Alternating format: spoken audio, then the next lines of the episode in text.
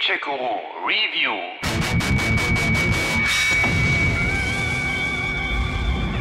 Was zur Hölle geht hier vor? Keine Ahnung. Ich schon. Capcom hat nach 20 Jahren seinem PS1 Horror-Meilenstein Resident Evil 2 ein Remake spendiert. 2015 hatte man das bereits mit dem ersten Teil der Kultserie gemacht, wobei der Erfolg dann aber überschaubar blieb. Nur die Optik wurde damals überarbeitet, es blieben die langen Laufwege, die hakelige Steuerung, die blöde Speicherfunktion und seltsame Bosskämpfe. Der Zahn der Zeit hatte da kein gutes Haar am Zombie-Schädel gelassen. Es ist erschütternd! Die bange Frage aller Fans, die schon lange auf die Wiedergeburt des gepflegten Schreckens gewartet hatten, hat Capcom aus den Fehlern damals gelernt? Oder gibt's das nächste Remake, das niemand wirklich braucht? Sag doch nicht sowas. Nein, keine Angst. Mit dem neuen Resident Evil 2 liefert Capcom ein Remake ab, das seinesgleichen sucht und hat dabei an den richtigen Stellen nachjustiert. An der Story an sich wurde natürlich nichts verändert. Was meinst du, worum ging's da? Das wollte ich den Spätgeborenen, die das Original damals nicht spielen konnten oder durften, gerade erzählen. Also, nachdem im ersten Teil die Belegschaft der Spencer Villa mit dem T-Virus infiziert worden und in die Wälder von Raccoon City entkommen war, hat die Seuche, die aus Menschen fressgierige Untote macht, nun auch die Stadt selber erreicht.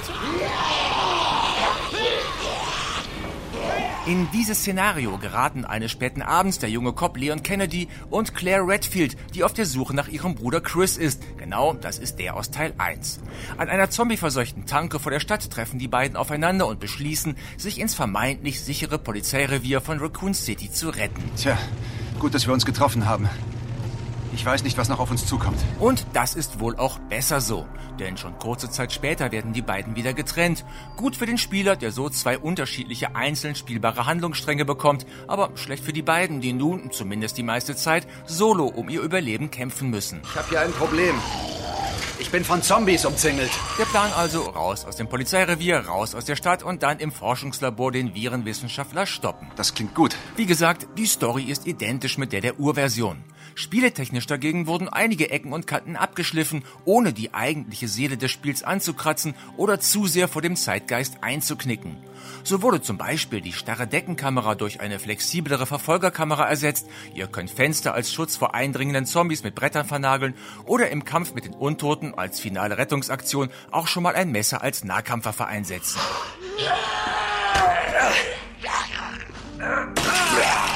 Das Inventar ist immer noch verdammt klein, kann aber jetzt ein klein wenig erweitert werden und gespeichert wird noch immer nur an den raren Schreibmaschinen.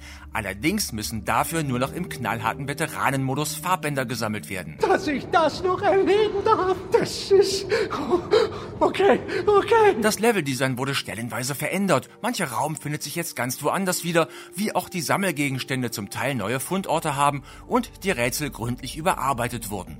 So zieht der Mix aus Rätseln, vorsichtigem Erkunden und Kämpfen heute mehr denn je. Wenn du eins von den Dingern siehst, darfst du nicht zögern.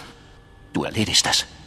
Oder rennst. Die ohnehin schon düstere Atmo kommt durch die neuen Cutscenes, durch das großartige Sounddesign und durch die gründlich neu aufgesetzte Optik, die jetzt nicht mit genüsslich zelebrierten Splatter-Effekten spart, nochmal so gut rüber.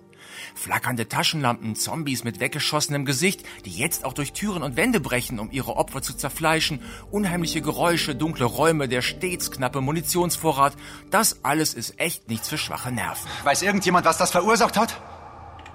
Keine Ahnung. Aber ganz ehrlich, es reicht, wenn du weißt, dass du mit Haut und Haar gefressen wirst, wenn du nicht aufpasst. Danke Capcom, alles richtig gemacht. Das Remake von Resident Evil 2 ist fast noch besser als das Original und liefert packenden Survival-Horror vom Feinsten. Keine rasante Popcorn-Action, sondern ein Game, das sich Zeit lässt, mit einem Gespür für Details und für den richtigen Spannungsaufbau. Eine wahrhaft würdige Neuauflage eines großartigen Klassikers. Ich bin so froh, dich zu sehen. Ach ja, noch ein kleiner Tipp. Sollte jemals die Zombie-Apokalypse über uns hereinbrechen, dann gibt es einen Satz, den man auf jeden Fall vermeiden sollte, wenn man einen dunklen Raum betritt. Denn zu rufen... Hallo? Irgendjemand da? Ist wirklich eine selten dämliche Idee. evil!